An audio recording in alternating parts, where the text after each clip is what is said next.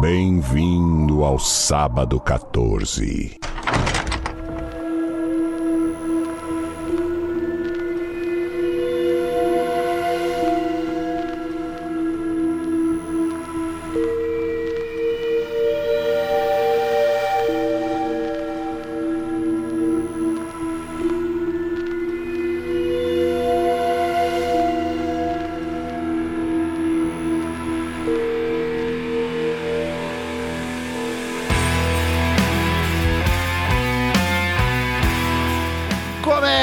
Agora mais um episódio do podcast Sábado 14, onde a gente fala de cinema, mais especificamente filmes de terror, suspense e desgraçados. Eu sou Romulo Conza e tem aqui comigo Marcel Fitz. Bem-vindo! Bem-vindo. Eu não pensei nada. Bem-vindo. Todos sejam bem-vindos. E temos aqui também a cultista Patrícia Giovanetti. Sou, adoro um culto. Adoro louvar Jesus.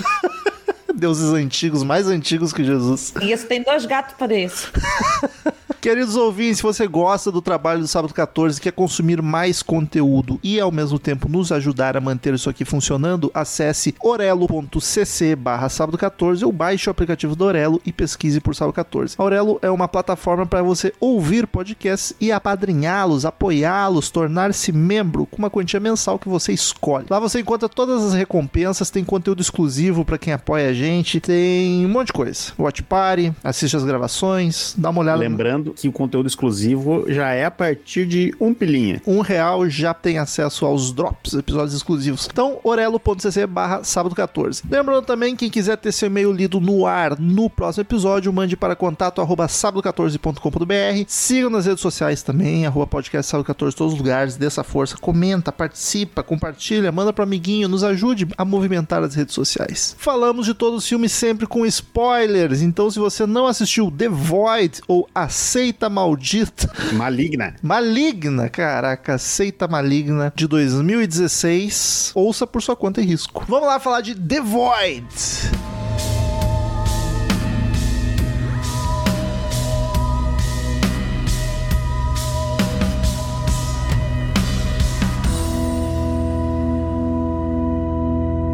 Marcial, Oi. já tinha assistido? Já tinha assistido por volta de 2018, viu, filme? Eu vou chutar que foi por aí também que eu, que eu assisti, mas não tenho certeza. Acho que foi indicação de um canal no YouTube que eu seguia e daí assisti na época. Mas só tinha assistido uma vez, a- vi- revi pela primeira vez agora. É, eu também. Paty, você? Nunca tinha visto. Eu tava nessa dúvida, eu não sabia se eu tinha assistido ou não. Porque Não, to- sou- toda vez que a gente comentou desse filme, tu me pareceu topar de prontidão, aí eu achei que era o que tu já tinha assistido e gostado. Porque eu queria muito ver ele. Porque.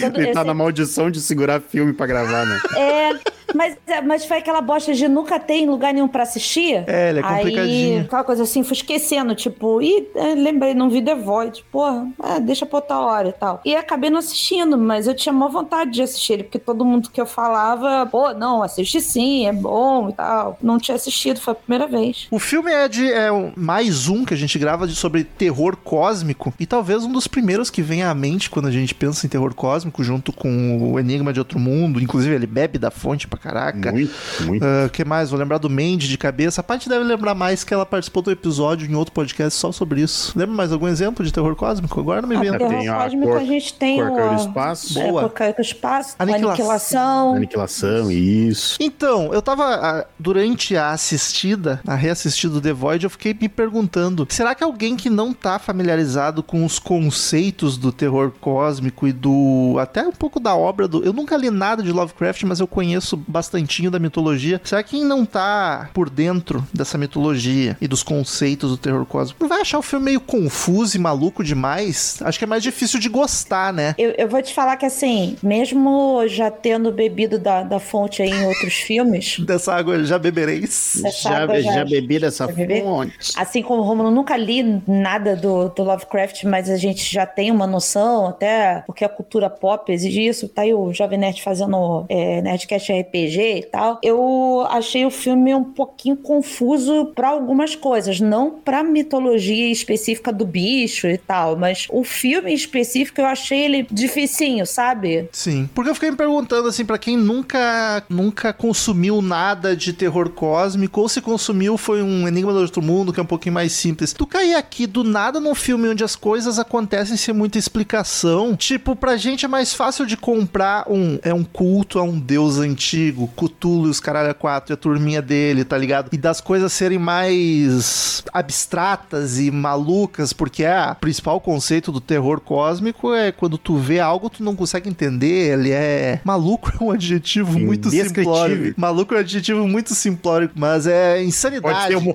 e pode ser um monte de coisa, é maluco. ele causa insanidade na pessoa que tá sofrendo, na vítima. Então esse filme tu vai, tem a seita que não é explicada, tem um, uma entidade que não é explicada, o hospital onde se passa o filme, ele muda a estrutura, as coisas acontecem de forma meio, meio abstrata, assim, na narrativa. Então eu acho que quem não tá, eu fiquei me perguntando, quem não tá habituado pode assistir a só um filme, nossa, muito sem sentido, maluco mas demais, eu, não, não, gostei. Mas eu, eu acho que pode ocorrer isso, mas eu acho que ele, ele é construído, começa a ir pra esse lado mais pra... Me... O filme é bem rápido na questão de já acontecer as coisas, mas eu acho que ele começa a ir mais pra esse lado, mais pra metade, assim, que eu acho que no início ali tu compra muita... É que eu vi o filme de indicação, eu não, não, não tinha visto nada, fui direto ver o filme, indicaram, eu fui ver o filme. E daí, pra mim, eu tava sem saber sobre o que que era, e tipo, pra mim era um filme de culto, tá ligado? Tá, vai acontecer alguma coisa ali em relação ao culto, beleza. Só que daí começa ele descambar pro, pra parte de terror cósmico e, e essa, nessa vibe, hum, e daí pra mim separou bastante, assim. Não sei se quem não conhece iria gostar, daí eu já não sei dizer. Pois é. Mas eu acho que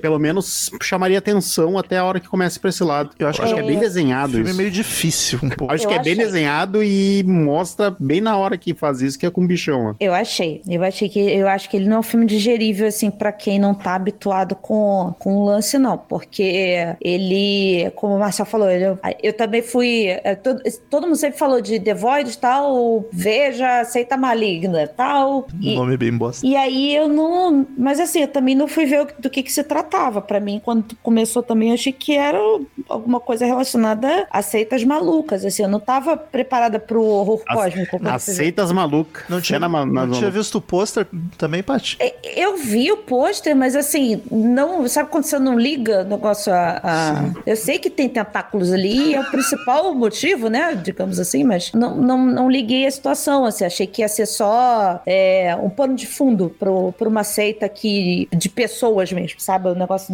Sim, de, mais carnal. Eu acho que ele não é um filme chato, até para quem não tá habituado. Não. Diferente, tipo, o Sacrifício do Servo Sagrado. Quem não tá habituado vai achar um filme chato e doido. O, no, o The Void, acho que não vão achar chato, mas pode achar doido, tipo, caralho, não entendi nada. Tudo acontece meio de graça.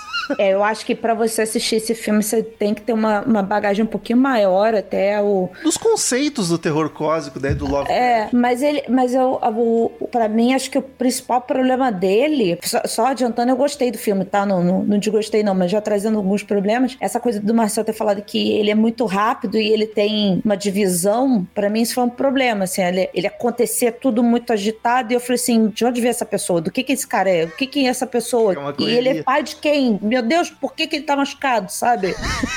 é, é, é, meio, é meio bagunçado nesse sentido. Ele é apressado. É, até chegar no, no ponto que realmente ele quer chegar, que é toda aquela. Aí a hora que o médico já se transformou, né? E tá conversando. Mas eu não, mas eu não, mas eu não acho ele, ele apressado, eu acho ele mais direto. Eu acho ele um pouquinho porque teve. Eu comecei a assistir ele, comecei a reassistir e tive que pausar no meio e eu fiquei um Por problemas técnicos. É, fiquei um pouquinho agitado de distraído com outros problemas da vida pessoal.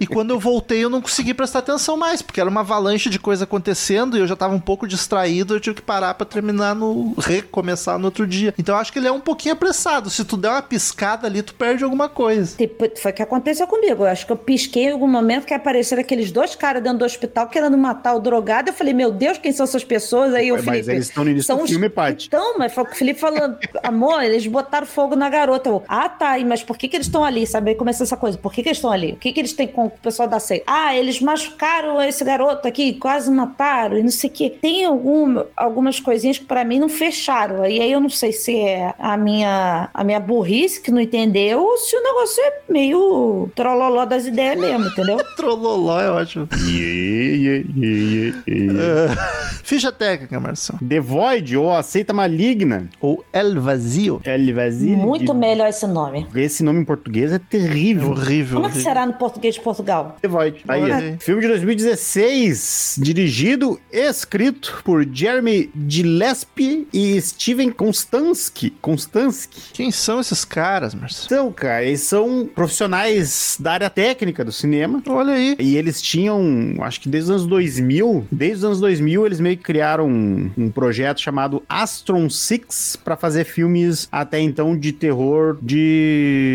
terror, comédia com terror.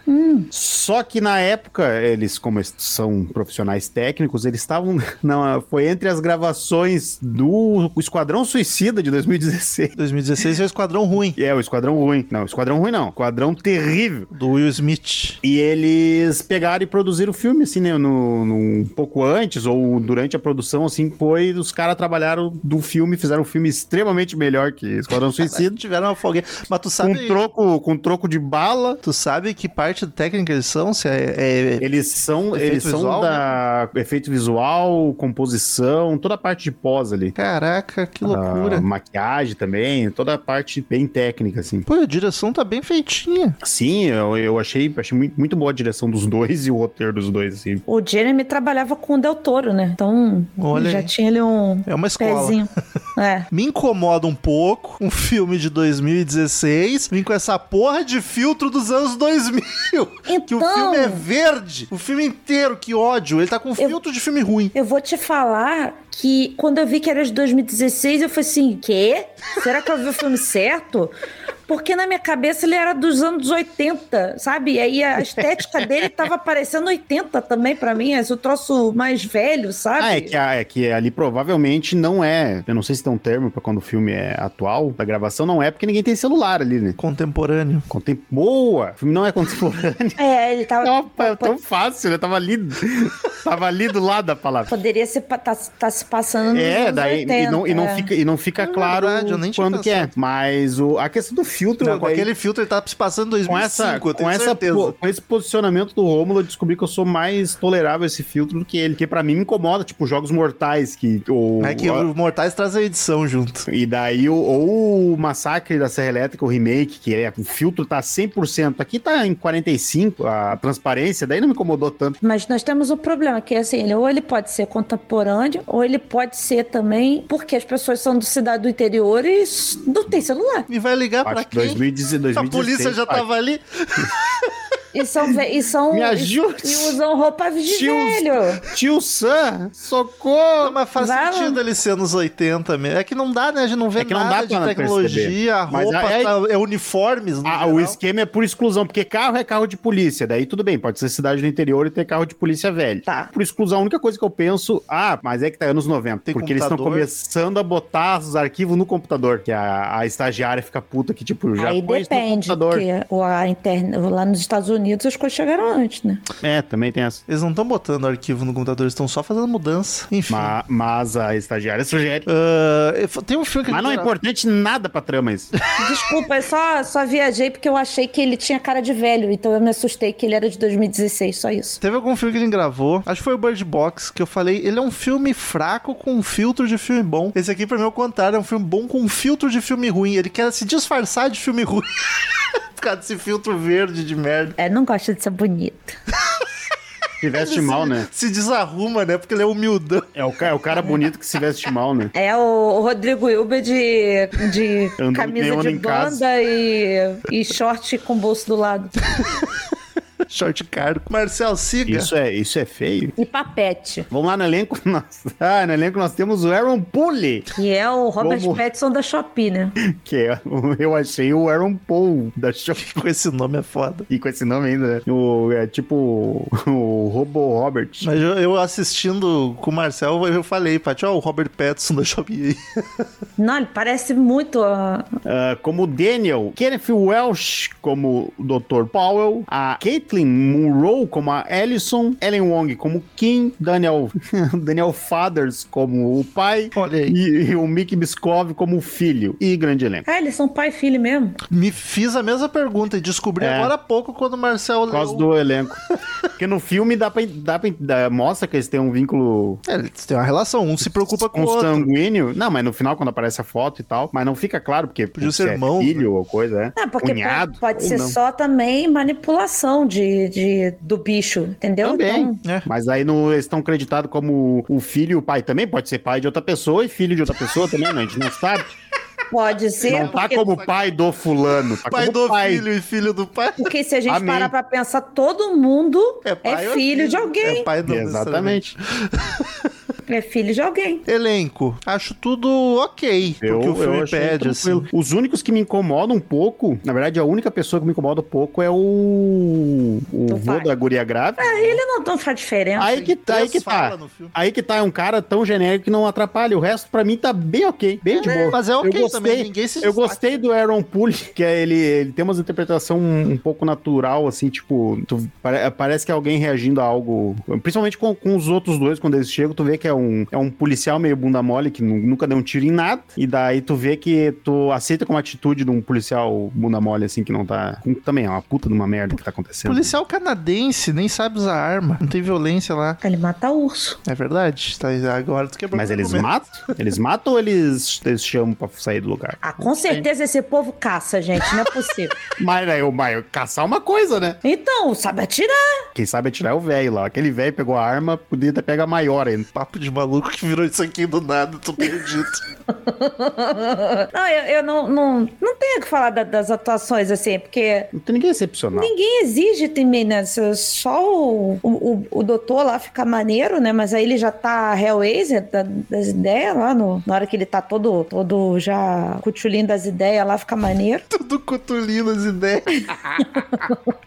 eu preciso dizer que um filme de terror cósmico eu já começo gostando. Eu tenho esse defeito. É, Eu você acho tem o pezinho? Eu acho muito massa essa temática e até a parte visual, desde o pôster eu acho lindo, essas formas geométricas com tentáculo, cor, até as palavras The Void, ele fala encarar o abismo, escuridão. Aquele filme horroroso do Panos Cosmatos, Beyond the Dark Rainbow, eu acho o título lindo, O título é maravilhoso. caralho. o filme é uma merda, se aproveita nada. E, mas é legal que o- é, é- é- essa temática ela é, ela é boa ao mesmo tempo que ela pode ser suicida, né? Porque ela tem essa questão de você poder não mostrar nada, É, e tu mas aí também você tem que saber como não mostrar. Que é isso que a cor, a cor púrpura me, me irritou. Que não, não acho Não é que. cor púrpura, Paty, é cor do céu. Cor púrpura é do céu. outro filme. Cor do céu. É Desculpa, um, gente. um É, filme um pouquinho mais sério do que a é cor caiu porque do tem céu. cor roxa lá na cor do céu. que Entendeu? a cor que caiu do céu é púrpura, né? Mas não é roxa. É, exato. Então pronto, não tô tão maluco assim. Mas não é o cor púrpura que vocês estão pensando. Mas, mas, isso, mas isso eu acho massa, porque que na, pra te fazer isso, tu tem duas decisões. O diretor tem que tomar duas decisões, tá? Ou eu Eu não vou mostrar, não. ou não vou mostrar, ou se eu mostrar, Mostra vai que ter um troço que não dá pra entender, tá ligado?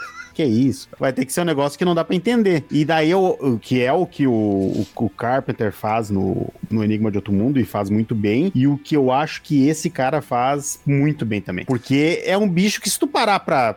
se tu parar pra racionalizar aquele bicho ali, tu não tem o que fazer, tá ligado? Nenhum dos dois Mas bichos que isso- aparecem no filme. Isso é uma coisinha que co começa. Não desse filme em específico, mas no gênero terror cósmico começa a me incomodar. Que as criaturas são tudo meio que forma humanoide com gosma, meleca boneca deformada, tá ligado? Que começou lá no, no Enigma de Outro Mundo e até hoje é isso. Mas aí Mas é- tão mais além. Mas é que os Mas é a dois. mitologia do negócio, Não, né? e os dois, os dois, tu tá partindo do, do pressuposto que tá evoluindo de uma forma humana. Então, alguma coisa humana tu vai ter no meio ali, sabe? Mas aí, Ah, e, é, e é também é, e é um dos pontos que, que vale elogio também na cor caiu do céu, do espaço. Ah, que a cor caiu do espaço é isso, é um momento que mostra os bichos só. É, Porque mas- daí eu acho que é ter o culhão de fazer o bagulho e, e esses caras, principalmente por estar investido em parte técnica e, e com certeza prezar por isso, sai bem feito, sabe? Ah, Ficou muito maneira toda, toda a parte gráfica do negócio, assim, achei, achei bem maneiro. O, tudo é feito prático, né? É, ah, tá, o bichão na hora que ele... Que ele... até as facadas. Até, Cara, a, a cena mais impactante do filme pra mim, com certeza, é a mulher enfiando o, o bisturi no olho do, do cara, assim, e, e é sensacional a hora que ela começa a se, a se desfigurar e tal. E aí depois o bicho vira. Eu achei isso foda, como o bicho tava. a- a- essa cena in- incrível, inclusive. A primeira, o primeiro encontro deles com o bicho mesmo, que tá a, a lâmpada caída, então ela fica piscando. Sim, é então, bonito. E, e é- o cara algemado na cama, apavorado. e aí ela,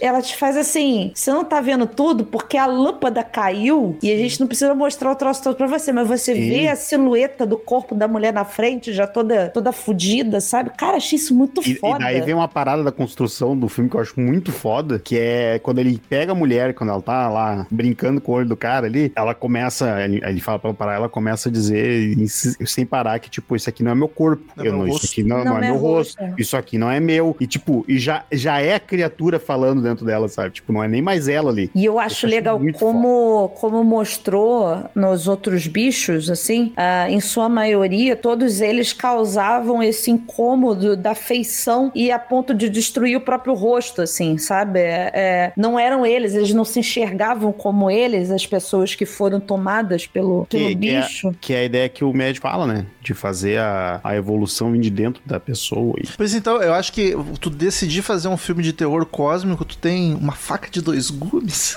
Porque tu tem a vantagem de tu poder fazer coisa maluca, porque é teoricamente inde- indescritíveis as coisas, tu pode viajar à vontade, só que ao mesmo tempo, pra te mostrar isso é muito difícil às vezes, que foi o caso da Cor Caiu do Espaço, que eu não lembro por dentro do Marcel, mas eu lembro que a parte concordamos que é meio, é, deixa a desejar. Só que daí tu não pode inventar muito na trama, tu não pode, tu justamente não pode querer explicar muito, que é o que eu acho que esse filme acerta. Sim. Porque ele, e, e aí pra quem não tá acostumado, pode ser aquilo que eu comentei de ficar muito doido solto. Porque tipo, tá, a gente tem a- o, o vilão ali que é o médico, que é o, é o principal ali da seita, digamos que é o líder da seita, que é quem tá cutucando a entidade mesmo. Cutulando. Só que mesmo assim ele não explica. É a parte mais expositiva, que a gente até entende o plano dele. Só que ainda assim não explica muito. Tipo, toda aquela turma que segue ele. Foda-se. Esse lance de não. De, ah, não é meu rosto. Que. Que ele claramente diz que tá, tá se tirando a pele ali, mas a outra enfermeira que também sofre algum tipo de influência da entidade que entrou nela, a gente não sabe como que entrou nela, tá querendo arrancar o rosto. Isso também não tem explicação nenhuma. E eu acho que o acerto desse filme é te apresentar coisas que tu não vai entender, que te vai causar uma estranheza e que vai te deixar curioso e não explicar, deixar Mas isso eu- pra lá, tá ligado? Mas sabe não é que eu acho- relevante. Exato, e, e eu- e é isso que eu gosto desse tipo de história, sabe? É o fato de, tipo, claro, quem gosta de coisa muito mastigada não vai, não vai sair feliz, obviamente. Mas o próprio assim. diretor roteirista, ele tem que saber deixar as coisas pra lá. Aí mão. que, aí que tá, exato. Porque se tu for tentar explicar, é, é a minha implicância com um filme que não se explica bem, sabe? Porque eu acho assim, ó, se tu for desprender pra explicar algo, tu tem que explicar, tá ligado? E daí É, esse é o problema. fazer, fazer o desenho direito da parada. Que é o caso Ah. que ele explica o médico. porque Se não explicasse a ligação do médico, seria bizarro. Mas, é- mas aí que tá, cara, eu acho que não, porque o, o grande, pra mim, a grande questão do filme é, é só o acontecimento, sabe? Tipo, o filme acontece ali em poucas horas e é aquilo ali, sabe? Eu, eu, eu gosto muito da parte do médico, até porque dá um peso diferente pra história, principalmente pro final. Mas ia Ah. ficar muito solto, muito solto. daí, Mas eu, não eu não sei se ficaria tão solto, cara. Aí que Não, tá.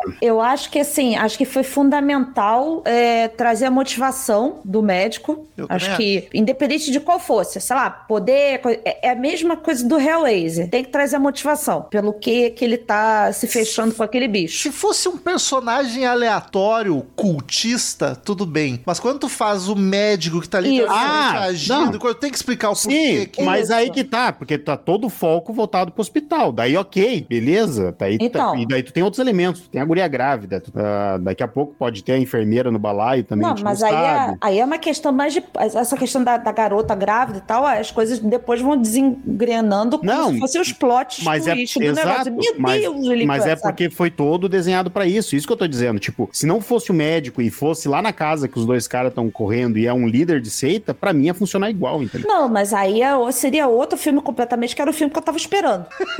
eu achei que era ser alguma coisa desse tipo, de líder de seita e tal. Aí, até poderia ter o bicho, mas não Ah, pensei. mas, o, mas o doutor era um líder de seita. né? Mas assim, eu pensei que nada, não, não ia se passar Ia num local real? fechado, saca? No, numa, num hospital, propriamente dito. Achei que ia ser pessoas mesmo, não tentando matar ou alguma coisa assim, fazendo coisa desse tipo. Mas eu acho que foi fundamental explicar por que, que o médico fechou com, com o Cuchulo pra poder e tal. Beleza. Ah, a motivação dele é imbecil. Ah, perdi minha filha, eu quero minha filha de volta. Show. Mas ele é um maluco e ele ainda fala assim: é, você se surpreenderia com, com as coisas que você pode achar quando você está procurando, né? Então eu achei isso foda, porque dá muita É uma a frase noção. simples e te explica mais ou menos, né? Tipo, cara, ele tava mergulhando no ocultismo pra tentar achar uma solução. Isso, e, isso e, e aí a gente pode trazer pra, pra vida da gente quando a gente se imerge em situações aí de, de religião e de astrologia, em física, procurando alguma razão pra alguma coisa. É muito bom que, tipo, é uma frase, cara, que muitas vezes nos filmes faltam. É uma frase Não, que não precisa te explicar muita coisa, fle- só dá uma intenção. E o flashback é só a guria com uma cara de bunda, e é isso aí. Eu tinha minha filha e perdi ela. Que nem Ponto. precisava do flashback, podia ser só uma foto no Não, e não, e não, não precisa explicar por que que perdeu, por que que É. perdeu.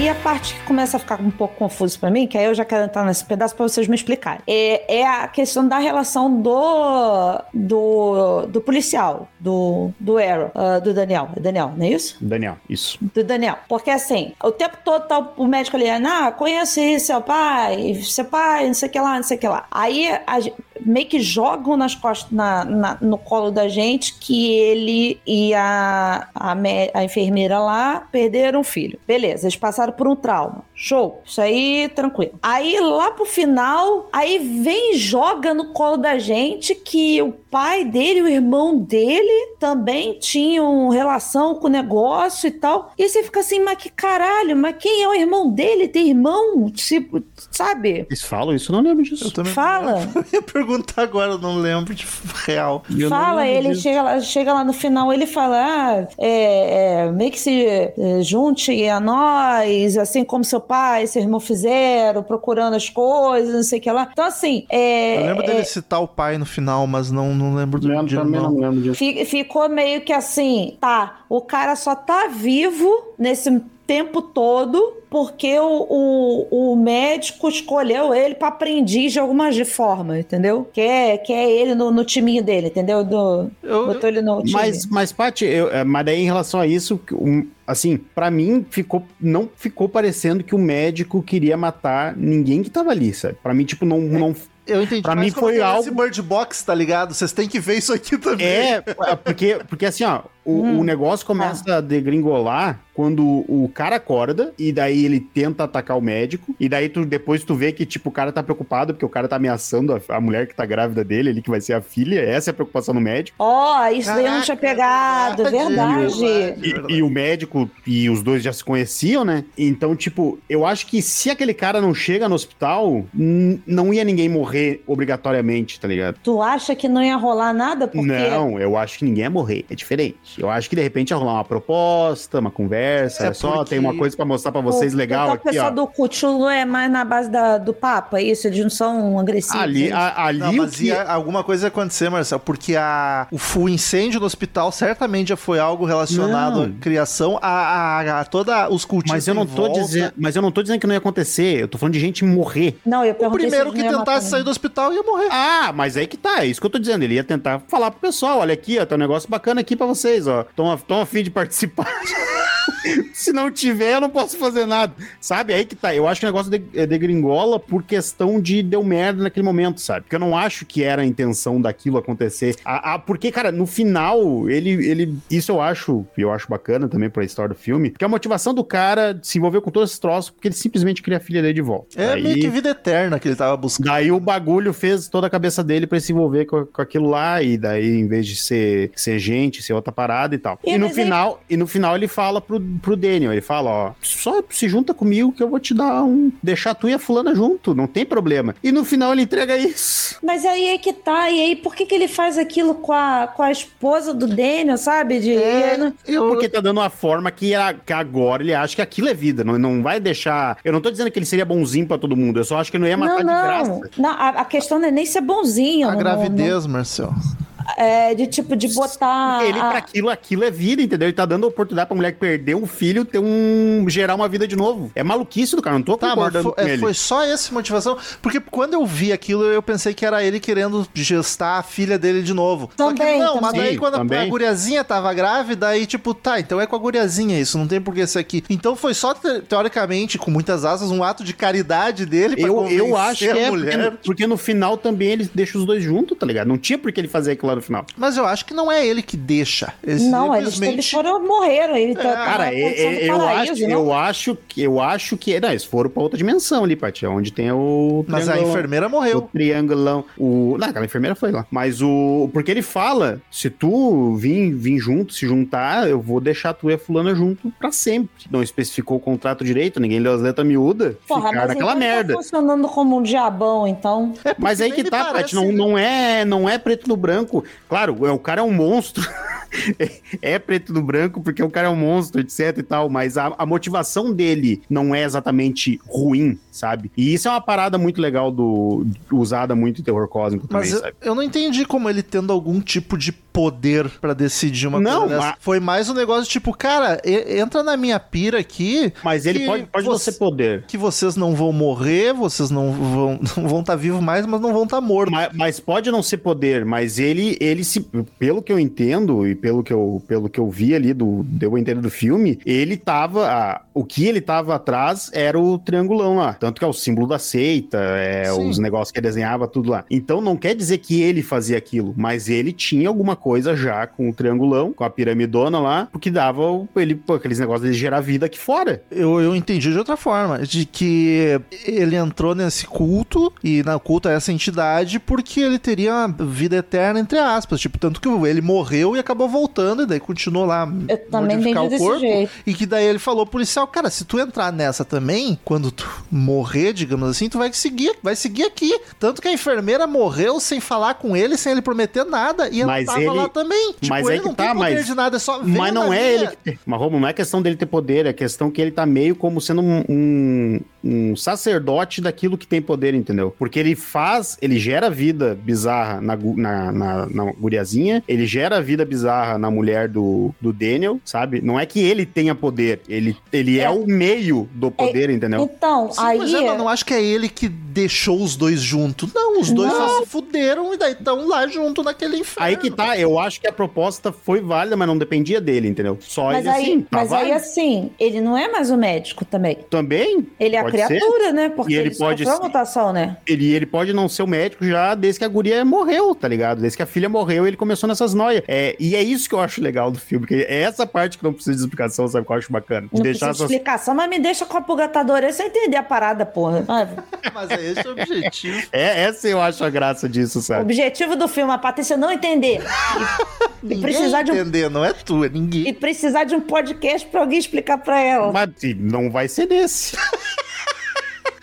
Muito obrigada pela gentileza. Mas eu acho massa esse esquema de tipo, tá, eles que morreram e talvez tivessem morrido de formas naturais, teriam morrido e ok, fim. Mas como eles estavam ali naquele ambiente já e com o toque dessas coisas ocultas, sobrenaturais, a morte deles foi ir pra essa dimensão louca ficar vendo aquela porra E- daquele e é Hellraiser. E é uma parada que eu achei muito foda, é que tu vai durante o filme vendo o triângulo em várias formas, né? Tipo, no capuz do, da seita, nos desenhos e tal. E daí tu, no, o próprio portal é um triângulo, né? Só que a forma do, da entidade que ele tá buscando, tu só vê lá que realmente daí é um, uma pirâmide, sabe? Não é, não é 2D, é um bagulho em 3D, sabe? Isso eu acho muito legal. Porque aqui, tipo, é dá, pra, pra mim dá uma noção de, tipo, aqui quem tá indo atrás disso não consegue vislumbrar o que que é realmente aquilo, sabe? Só estando lá. Só atravessando aquele portal e tu estando lá pra te ver exatamente o que que é aquilo, sabe? Sim, de verdade. Tu não tem o deslumbre da forma. Eu acho, acho muito massa isso. Eu já tô começando a achar que Hellraiser é, é horror cósmico, porque...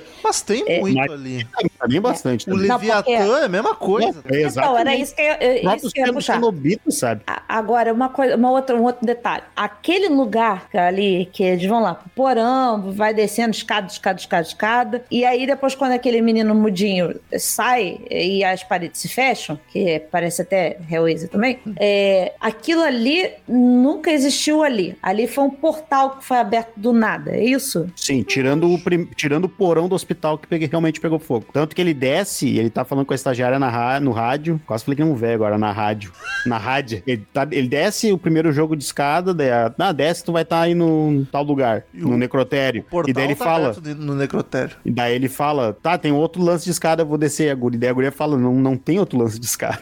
Eu acho que é tudo o hospital como ele é, só que configurado diferente. Ou pode ser simplesmente as pessoas já confusas, tá ligado? Não, e, e- mas eu acho que tem uma questão ah, multidimensional ali, porque tem todo o delírio dos caras com a casa, tá toda a questão das paredes se fechando. Mas é a própria pa- na cabeça. É a- mas é a própria parede que mata a filha do doutor ah, quando, quando o guri sem voz foge lá. Porra, aquilo ali era beleza, caralho, vai tomar no cu, eu me achando feia. E, tipo, e tem todo o lance também do que eu acho legal a simbologia, que eles vão. Eles estão descendo, e daí quando eles vão indo pro inferno, e quando o bicho pega lá, eles estão com os flares ligados e tá realmente tudo vermelho, assim, tipo, bem endemoniado as coisas. Achei bem maneira a parte do- dos corpos levantando lá também. Achei os bichos bem feitos. Eu, assim. quando eu vi a primeira vez, eu fiquei. Eu, ta- eu, tava, eu gosto muito desse filme. E a primeira vez que eu tava vendo, eu já tava adorando esse filme. E daí chegou nessa parte, eu achei, vai, vai virar um tiroteio.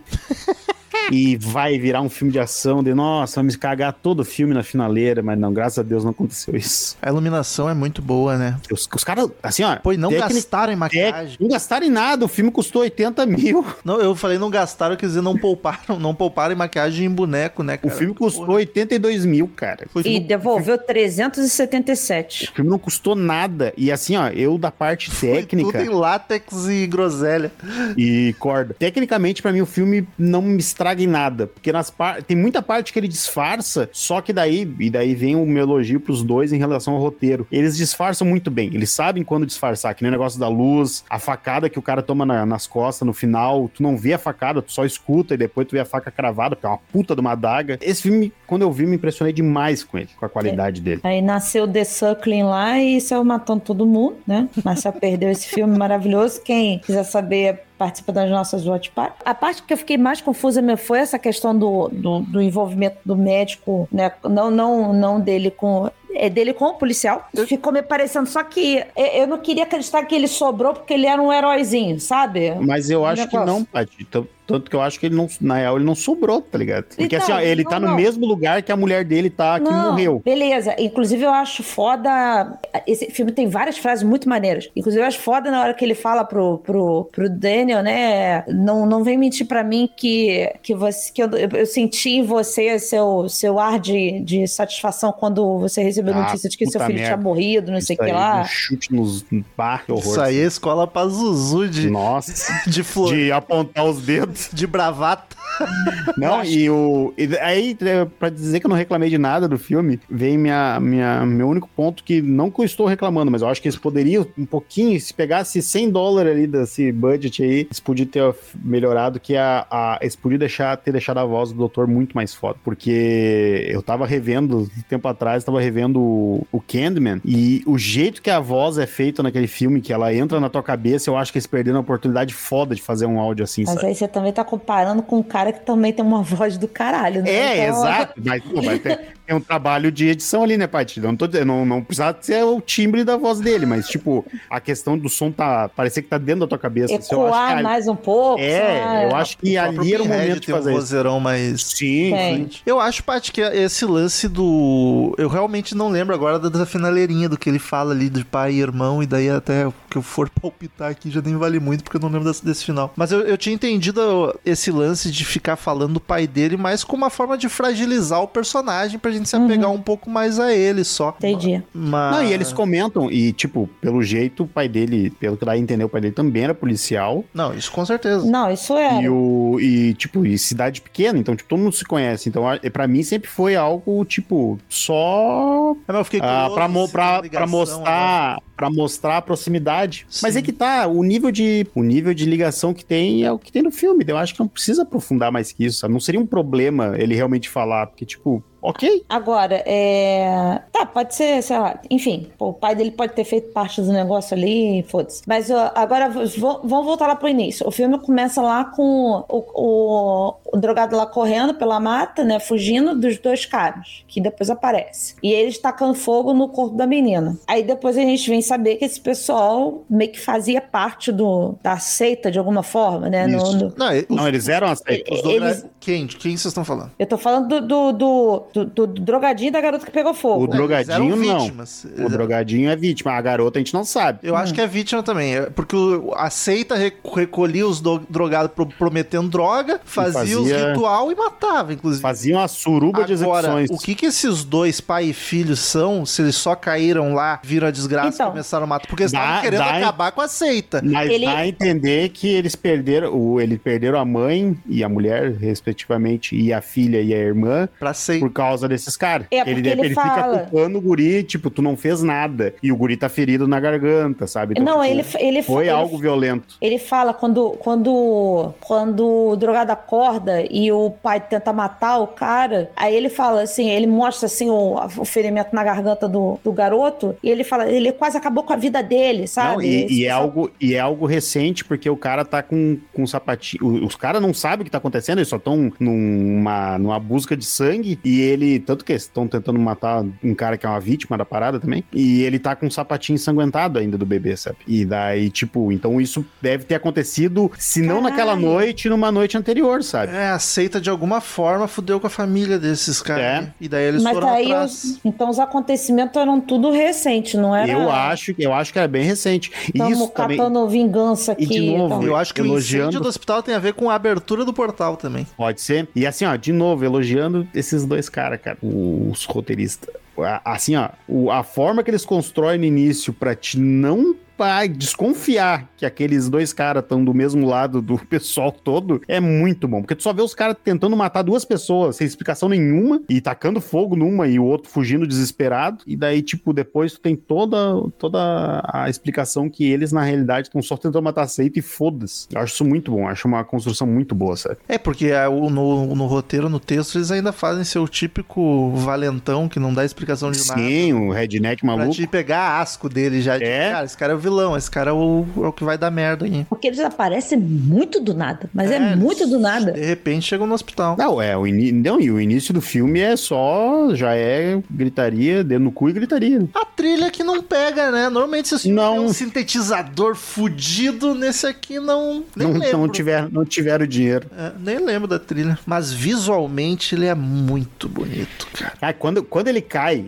daí vem de novo. Ele. Ah, eu acho o design dos cultistas, eu acho maravilhoso. Aquela imagem de um monte de cultista com aquela É. roupa espalhada Aquilo- na floresta é muito foda. Aquilo ali, pra mim, já é. Aquilo ali é terror. Esse tipo de sensação de tu tá cercado com um monte de gente que tu não faz ideia do que, que é. E que é gente que não é legal porque tá vestido de jeito bizarro, já, já me assusta. Agora, o filme também é meio, meio cheio de referenciazinha, né? A, a, a, a gente tava falando, tava falando aqui do Hellraiser e tal, mas o, o bicho é meio Cronenberg, né? Ele é meio total. mosquinha, né? Total. Total. E o negócio do Hellraiser, pra mim, assim, ó, tu mexia duas coisinhas no roteiro, daria pra fazer um spin-off de Hellraiser.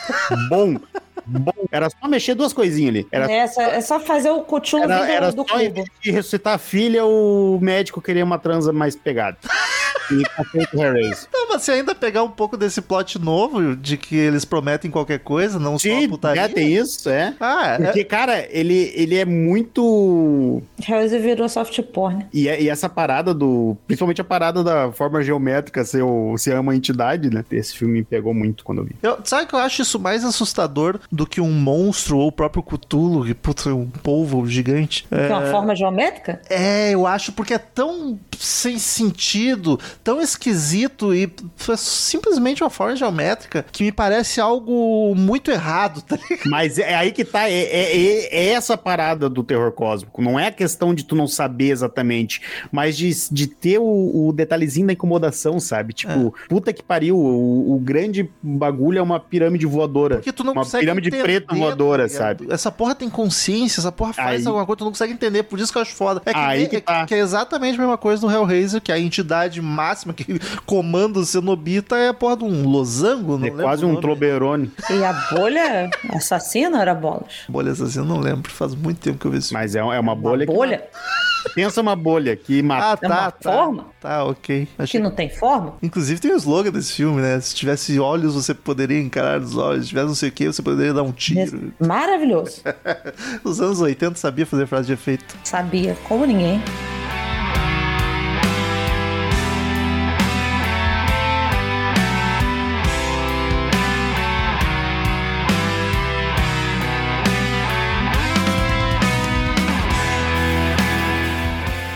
Ouvintes, como de costume em todo episódio de filme, cada um de nós dá uma nota de 0 a 10, dessa vez para The Void ou Aceita Maligna. Depois a gente soma, divide e faz a média para ver a nota que o Sábado 14 deu. Começa com o Marcel, que tá todo pimpão. Tô porque eu, eu, eu gostei muito desse filme quando vi ele. Olha, botar na lista dos últimos. 2018 já faz o quê? Cinco anos. Nesses cinco anos, sem dúvida, ele é um dos filmes que eu vi e me surpreendeu demais. Na mesma época, vi um outro filme que tem uma pegada quase parecida, mas não me surpreendeu tanto. Mas e rever ele, deu pra ver assim, pra, continua bom pra mim. É o tipo de filme de terror que eu gosto, é o tipo de. me deixa um, um pouquinho de susto, essa parte incompreensível, eu gosto muito disso, essa coisa bizarra. Puta no filme, aconselho todo mundo a olhar. E curtinho, passa rápido, nossa, e ele, ele é, não enrola. Quando tu viu, acabou. Vou dar nove. Cara, eu acho visualmente, ignorando aquele filtro de merda, visualmente acho o filme muito bonito. Gosto do fato da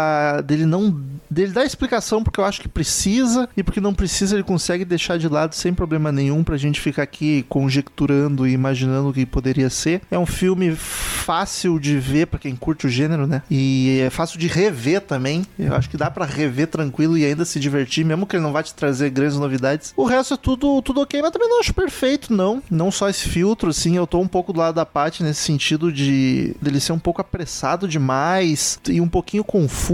Às vezes, talvez pela pressa dele, ele acabar ficando um pouquinho confuso. Talvez ele até invente mais plot do que precisaria, subplots, né, pequenininho, de vários personagens. Enfim, eu vou dar um 8,5, 8,7. Pra- Não vou chegar no 9, mas 8,7. Vou quebrar os números aqui. Vai daí, Paty. Eu, eu gostei do filme, da- achei ele bem, bem legal, até disso tudo que a gente tava falando, da, da questão da, da temática dele, né? Se é ao mesmo tempo difícil e boa de trabalhar, né? Es- esses pontos de confusão que eu trouxe aqui pro podcast, acho que é mais pra poder discutir mesmo, porque, como você falou, se tu já tá familiarizado, passa batido, mas, pô, olha, parei pra pensar nisso. Mas por né? Curiosidade do que necessidade, né? Exato, exato, exatamente essa frase. E assim, toda a parte gráfica dele é muito boa, cara. Essa, eu fiquei real agoniada com a, com a cena da, da enfermeira furando o olho do, do paciente e tal, depois o bicho. Então, Como é bom em 2016 tu ver um filme todo prático, né? Sem CGI. é, Sim, tá. achei muito maneira toda a transformação do médico e, e eu gosto quando, quando o vilão tem esse ar de sabedoria, mesmo que a sabedoria seja essa porra maluca que vai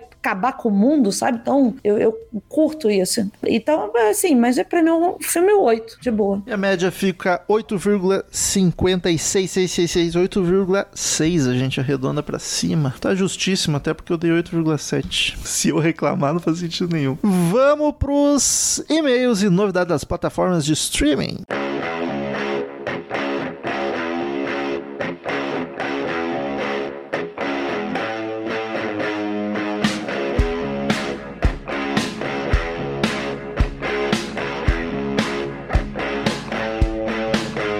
Vamos para mais uma semana de leitura de meios novidades das plataformas de streaming aqui no sábado 14. Até dei uma enroladinha na língua. Quem quiser ter seu e-mail lido na semana que vem, mande para contato arroba sábado14.com.br que a gente lê tudo. Siga nas redes sociais para dar aquela força, arroba podcast sábado 14 no Twitter, no Instagram, no Facebook, no TikTok, no LinkedIn, no Badu, no Rabotel. Marcel, quem quiser assistir The Void, onde encontra? Pode assistir na Darkflix. E que mais entrou essa semana? Nos streamings? E no Prime Video nós temos O Nascimento do Mal e King Kong, a história continua. Na Netflix temos Terror na Estrada. No Now, O Exorcista do Papa e Sorria. Olha aí. E na Globoplay, A Primeira Noite de Crime. Só pra lembrar que nós temos episódio do primeiro The Purge. The Purge. Tinha esquecido, muito obrigado. Então nos escute lá, olhe os outros cinco que tem no meio e depois olhe o da Globoplay também. o expurgo. E essa semana é isso aí, pouca coisa. Ih, quase nada. Patrícia Giovanetti, primeiro e-mail da semana. E-mail do Ramon Nunes, Troll Hunter. Salve pessoal, Troll Hunter é na categoria de terrir, um dos meus favoritos. Encontrei por acaso na locadora e vi, sei lá, umas três vezes nos dois dias que fiquei com ele. Isso é uma piada ou ele realmente viu na locadora? Não sei, pra mim funciona das duas formas. É 2000 e o filme é 2009, né? 2009 Não ainda lembro. tinha um resquício de locadora perdido por aí. Não é o primeiro filme que o Rômulo se bate em subtexto e esquete de humor. Eu sou meio. Eu sou Caralho. meio burro. Caralho, a expressão se bate é muito forte, eu acho. Muito trouxa. O que, que é sub se bate? É, tu não conseguia entender de forma nenhuma. É, eu fico sofrendo pra entender. Por que o troll sente cheiro de cristão? Troll é um bicho pagão. O cristianismo substituiu o paganismo. Então, mas qual a explicação? A linha de diálogo? O lore? Não tem. É isso. O troll sentiu o cheiro do crente porque é um troll e pelo fator cômico da cena. Mas assim, eu vou ignorar que tu me chamou de burro e vou responder de qualquer forma. Porque não tem fa- fator cômico de cena nenhuma. Eles criam toda essa função na história e levando a sério pra lá no final ter a piadinha com a muçulmana. Não, Antes e- não é encarado como piada. Tu não vem com essa, não. mostrar, E só pro câmera, pra eles sentirem o câmera quando ele assume que é cristão, sabe? Esse é o problema. O problema não é existir isso. O problema é explorar da maneira errada. Cara Isso inventa eu falei no negócio sem episódio. sen- É, inventa um negócio sem sentido nenhum e não me vem dizer que é desculpa de piada, porque é uma piada lá no final. Não valeria a pena. E poderia até, tipo, não é nem inventar, de repente é alguma coisa do, da, da mitologia do troll, etc. Mas, tipo, a coisa não precisa apenas estar no filme, ela tem que ser explorada da maneira, da maneira certa, se tu vai passar essa informação, né? Próximo e-mail de Gabriela Bertin, nossa senhora, uma bíblia. Episódio 131, Hora do Pesadelo. Olá, galera do Sábado 14. Gabriela Bertin aqui, essa é minha primeira vez por aqui. Não mencionei isso anteriormente, mas vou hablar porque já assisti. Óbvio que não mencionou anteriormente, se é a tua primeira vez por aqui. É, em um ponto. Porque já assisti a Hora do Pesa- Pesadelo pelo menos 30 vezes, sem meme, caraca. Vou contar mais sobre o que aprendi com o filme do que sobre o próprio filme, kkkk. Na primeira vez que assisti eu tinha 12 anos, sempre gostei de terror, mas naquela época só havia visto filmes infantis de terror, como Coraline, A Casa Monstro, Noiva Cadáver, que eu amava, e outros clássicos na TV. Não conhecia muitos filmes desse gênero por ser jovem e inexperiente. Quando entrei na adolescência, comecei a pesquisar e baixar alguns. Esteja presa.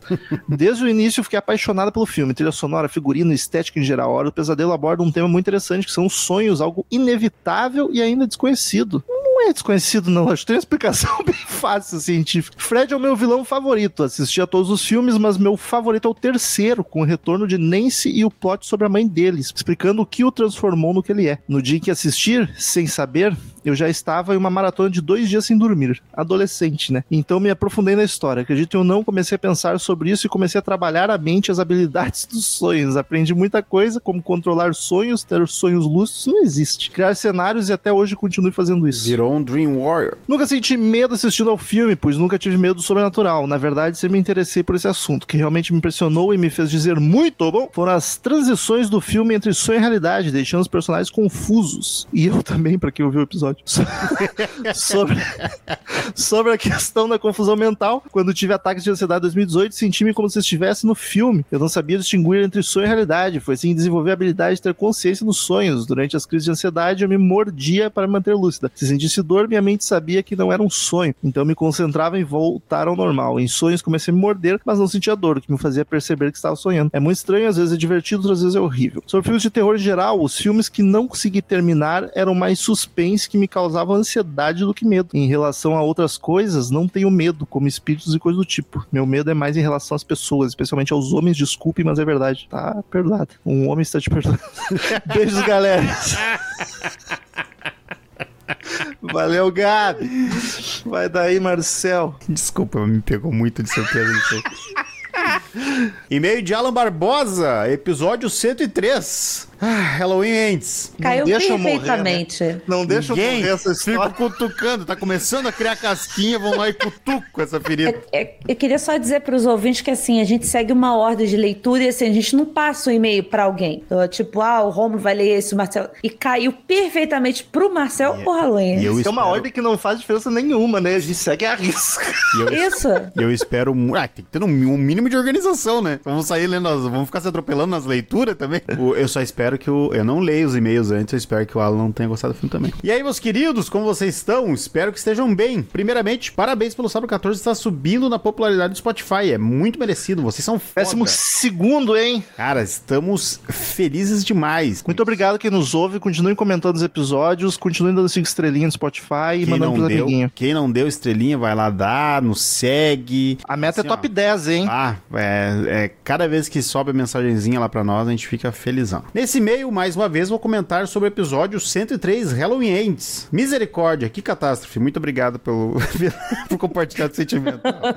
Jamie Curtis foi a única coisa positiva no filme. E talvez se o filme fosse sobre o romance dela com um tiozinho policial, seria até mais aceitável, pois os dois são bastante carismáticos. No final vira uma comédia romântica, daí ia ser um plot twist E inusitado. melhor do que o que acontece. A neta da Lori, poxa, que garota chata. A, a personagem parecia ter um baita potencial pra se destacar no filme de 2018. Daí a louca se apaixona, parecendo até que era amarração amorosa.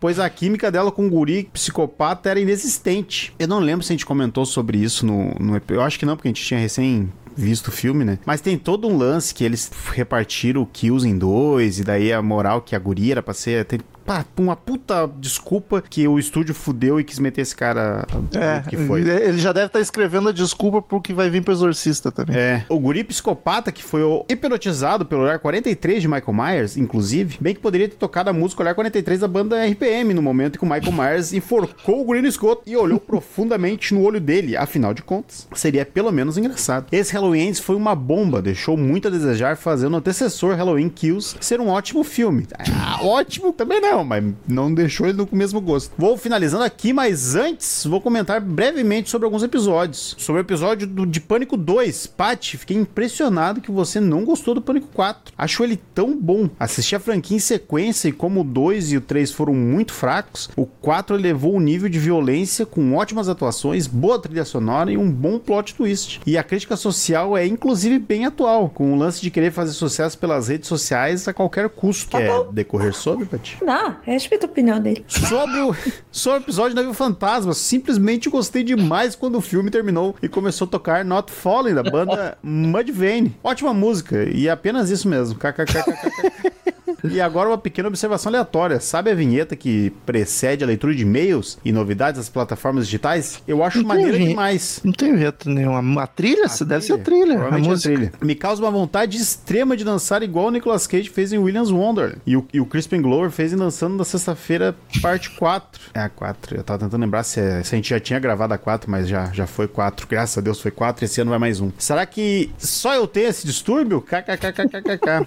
Fico feliz, é, não é um mérito nosso, porque se a trilha é Creative Commons, ela é de graça, tu pode usar, então. A gente não é então pagar fica por aí, duas trilhas também, né? Fizemos já número. Fica, aí os parabéns pro compositor, seja lá quem for. Então, parabéns pra quem escolheu ela e É verdade. percebeu assim, pô, alguém vai dançar quando ela tocar. E olha pro plot twist, foi o Carlos, Foi o Carlos Carlos. Augusto Monteiro, que selecionou umas quatro trilhas, daí eu escolhi essa. Viu? Você tinha o feeling. Deixo como indicação um filme com família desestruturada, do jeito que a Paty e o Romulo gostam, um filme Medo em Cherry Falls, do ano 2000. Alguém já indicou esse filme pra nós ou eu tô viajando? Não lembro. Eu acho não que é já. estranho. Com cenas memoráveis, alguns diálogos inacreditáveis de tão surtados. Trilha sonora boa e um plot twist fora da curva. Enfim, Esse- meus queridos. Esse ano 2000 me assusta. Enfim, meus queridos, por hoje é isso. Um forte abraço pra você e vocês e mais um outro abraço materno e carinhoso que minha mãe Ana Lúcia está mandando pra vocês. Muito obrigado, dona Ana. Beijo, Um dona Ana. Caralho, o filme é com a Britney Murphy. Saudades, linda demais. Muita saúde pra vocês, suas famílias e até o próximo e-mail. Um abraço, Alan. Beijo, Alan. E a Paty. E-mail do Harley True Metal, contato 10, Exorcismo de Amy Rose, meu filme de casal. Caraca, que romântico. É, a Emily Rose, o capeta. A música do, a música do meu primeiro beijo foi em Cemetery Gate do Pantera, então... Caraca, olha aí. Tá todo mundo bem. Salve equipe do Sábado 14, tudo certo? Espe- Primeiro beijo com o meu marido, tá? Que fique bem claro. Salve equipe do Sábado 14, tudo certo? Espero sempre que sim. No décimo contato, vamos rememorar um filme específico que é um dos meus favoritos. O episódio 16, O Exorcismo de Emily Rose. Ah, um adendo do episódio anterior. O DSBM tem uma cena muito forte no Brasil. E por mais dicotômico que pareça, ele é usado como uma válvula de escape. A música como poesia para retirar a dor da alma, caso se interesse conhecer, recomendo a banda Twilight e Lamúria Abissal. Gostei do nome Lamúria dessa Abissal. última. Achei, Eu achei o nome aposto. foda. Eu abato o martelo aqui. Eu aposto que os integrantes do Lamúria Abissal têm pseudônimos. Tipo, o Tormentor, o Blasphemor, Lamúria Abissal. o Sombra e o Ah, eu Carnificado. fui olhar a, ca- a capa do coisa ali. já desisti. Não tem interesse, não. Eu não consigo levar a sério. Desculpa, gente. Lamúria. Prefiro tomar um antidepressivo. O Exorcismo de Emily Rose. Eu curto muito esse filme. Vejo um iceberg com o exorcista no topo e Emily Rose logo após. Indo para as camadas mais obscuras, todos esses exorcismos de Netflix. Com uma menção honrosa para o último exorcismo que acho bom. Agora a parte 2, putz. Mas nem sabia que tinha dois. Qual é o último exorcismo? É um found footage também. O primeiro é bem bacana, mas a parte 2 me perdeu no pôster, que a guria tá possessa e ela Não forma... foi além, tu não e, foi além do posto. E ela... Não, calma aí. A guria tá possessa e ela forma o número 2 com o diabo no corpo. É só Ah, isso. mas isso, Jogos Nossa. Mortais fez isso por 20 anos. E Tipo, eu- fazer os números com eu, as mãos. e eu só fui ver o primeiro pra gravar o podcast agora. Caraca. Jennifer Carr Camperter era um crush das antigas e é incrível como ela vai de As Branquelas para Dexter e para a Garota Possuída e, claro, ela é a Angela Vidal no remake de Hack. Ah, tem Aquela é, tem porcaria isso chamada ainda. Quarentena. Tem isso ainda. Me corrija se eu estiver doido, mas vocês não acham que Invocação do Mal 3 tenta copiar muito esse filme? Ah, mas é um caso Aconteceu real. também. E é outro caso. É. Aconte... Não, aconteceu o julgamento, aconteceu também, que nem o negócio... Não, sim. Mas tem vários casos de exorcismo deu merda Porque julgamento. botar nas costas quentes do diabo é barbada. né? É que Cara, eu é- acho que de todos é os questão da defeitos- época, né, do- dos acontecimentos. Me- Meio que o acontecimento do 3 junto com a Emily Rose, acho que foi parecido o- a data, talvez, não? No filme, sei, sim. não os reais eu não sei. Eu sei que os reais, acho que do Emily Rose é bem antigo, tipo anos 40, 50. Mas o do Invocação não lembro agora da. Invocação é 70, 80, que é bem no Satan Panic lá. Enfim, se um dia esse filme ganhar uma versão brasileira, o que vocês acham mais crível de acontecer? O do Marcelo tira os seis demônios na base da porrada ou o Ivan Mizanzuki criar um podcast entrevistando todos os envolvidos? Acho que as duas coisas. O Ivan, com certeza. Eu, eu, eu aposto no, no Pai Marcelo, mas dá pra juntar, bem direitinho, dá pra juntar as duas coisas. Mais uma temporada de Projeto Humanos vindo aí. O padre Marcelo vai ser homofóbico de novo e ser responsável Caralho, pela morte de um gay. O Padre Marcelo é homofóbico? Ah, tô todo, a, re- a religião católica. Tá, é. mas, pô, mas, assim, tipo. Não, Ah, tu não sabe da história do Lafon? É, o. Putz, não tô ligado. O Vera Verão. Ah, terrível. Tá, então. É, ele entrou em depressão porque o padre Marcelo Rossi não quis abraçar ele, não quis participar do mesmo Caralho. programa que ele. É. Foda-se o padre Marcelo Rossi, quero que ele tome bomba e exploda. Filme Mizanzuki. Explicando o título do e-mail, Exorcismo de Emily Rose foi o primeiro filme que assisti com a minha esposa na época. A gente namorava e ela tem um incrível dom de assistir um filme por 20 segundos e dormir profundamente. Isso aí pode ser aquele, aquela doença lá que a pessoa dorme do nada. Narcolepsia. E aí eu descobri que ela fala dormindo. Ô, que delícia! Então ela começou a murmurar alguma língua estranha, Coisa o que boa. fez eu ter uma imersão ainda maior no filme. Que coisa boa. Ela Oh, falou, Acertou o filme. do nada a mulher dele falou, one, two, three, four, thousand. Hum, né? fa- falando em alemão. Até hoje a gente assiste o filme e acredito que ela dormiu todas as vezes. E falou. Cara, se ela falou coisa estranha todas as vezes que você assistiu o filme, olha, Temos um padrão. pelo menos para de olhar o filme. Chega, né? Som, vamos de noise, black metal brasileiro com a banda Exumação de Anelise. Caralho, brother. Geada do desespero engolindo a esperança. Ah, o Era isso, metaleiro o não. subtítulo. Não, não. O nome da banda é Exumação de Annelise. Já o que eu achei um nome maravilhoso. Ah, e o tá, nome da Exuma- música é Geada do Desespero. Engolindo a Engolindo a esperança. esperança. É. Caralho, olha, eu falo com lugar de fala, metaleiro tem mais que se fuder, vai tomar no cu. Depois quero ser levado a sério. Ai, não tá no mainstream. Porra, mano. Ai, porque o brasileiro não dá devido valor para as bandas daqui, porra. Ai, um abraço pra todo mundo da exumação. Mas é, mas é um bom, um bom nome. Gostei do Exumação de Annelise. Eu realmente gostei do nome da banda. Você Até porque eu tenho uma prima chamada Annelise.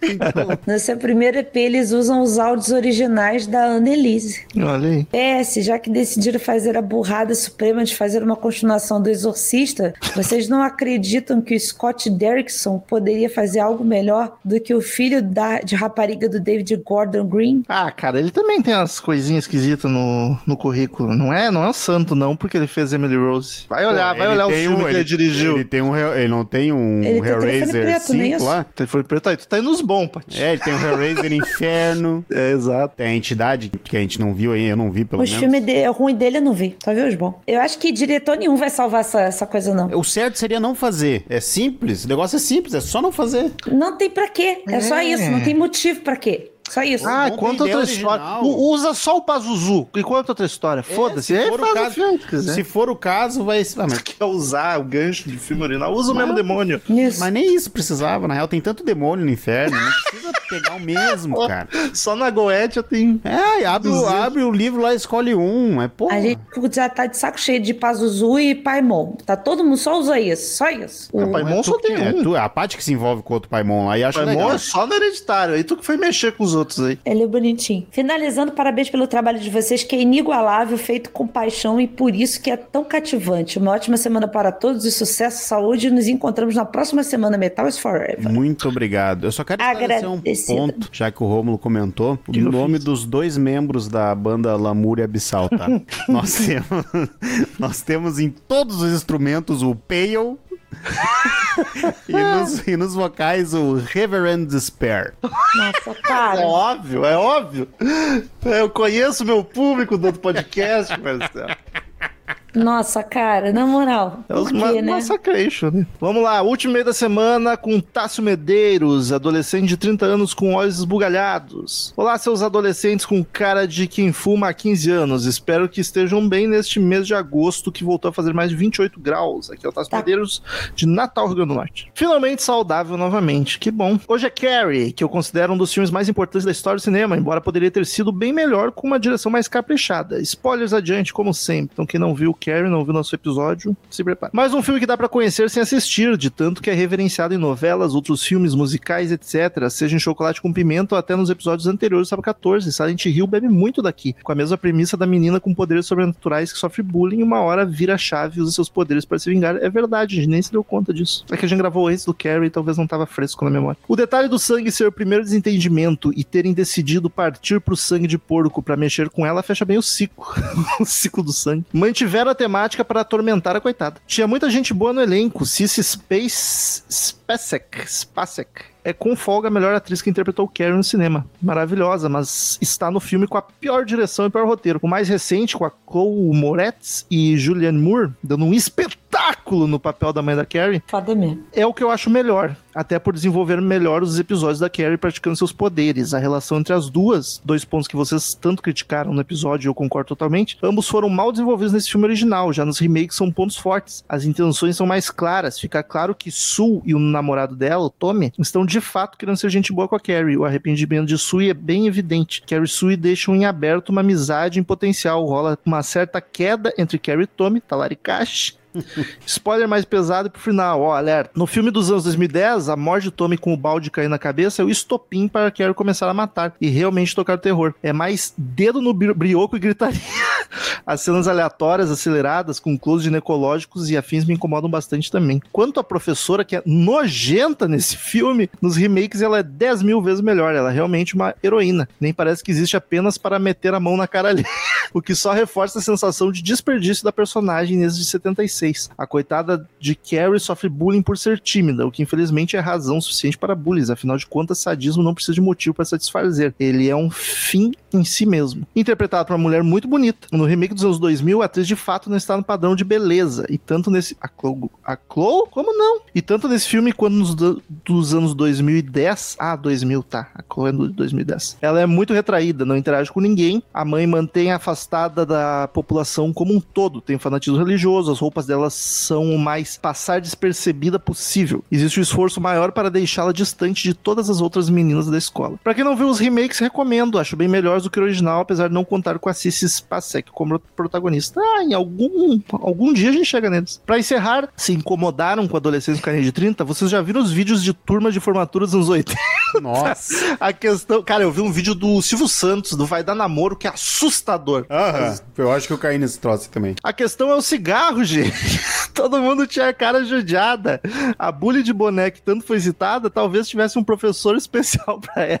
No filme dos anos 2010, sugerem muito que ela tenha um caso com o professor, com direito a ela ficar lambendo e mordendo a caneta enquanto mantém contato visual com o professor, Caraca. que decide humilhar a Carrie em público para agradá-la. Caraca, Caraca, baita professor. É interpretada pela mesma atriz que dois anos, agora com 28 nas costas, depois que dois anos depois, com 20 anos, 28 anos nas costas, participou de Halloween, no papel de adolescente amiga de Laurie, a única que chega a ter uma ter cena de nudez no filme. E mesmo com mais idade do que em Carrie, então se aqui já tava ruim na idade, piorou ainda mais. Não entendi essa frase, mas tudo bem. Enfim, fico por aqui. Bom mês pra vocês e boa saúde. PS, vi que tem Jovens Bruxas 2 na Netflix. De nada e desculpa, Patrícia.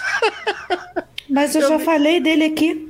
eu nem lembrava que tinha dois, tinha esquecido disso. Eu falei que, que não vale a pena. São as mesmas atrizes? Não. não. Ah, é aquele Nova Irmandade. Ah, tá. Nossa, agora baixou, fiz download na cabeça de todo o papo. A informação. Sim. Marcelzinho, semana que oh. vem, para onde nós vamos? Vamos no cinema novamente, olha só. Fazia tempo que não rolava um cinema. Fazia tempo. A gente até foi no cinema, mas não gravou dos que a gente foi de terror. Saiu drops, saiu dois drops de lançamento. O Bulls tá... Afraid e o tá poupando a galera. Dessa vez não vão, não vão ser poupados. É. Eles estão me poupando, na verdade. Eles vão ver primeiro, me diz se é bom e aí eu, depois eu vou. e nós vamos falar de Fale Comigo, ou do original Talk to Me. Não é eu... Fala que eu te escuto. então é só ir no cinema. Acredito que dê tempo, ainda esteja em cartaz. Sim, sim, vai. vai. Com certeza vai estar. Tá. E se não tiver, a gente vem avisando, principalmente nossos apoiadores, há um certo tempinho. Então apoie para saber com antecedência está preparado para acompanhar o podcast em sua plenitude. Até semana que vem em outro episódio sensacional e tchau! Tchau. Tchau.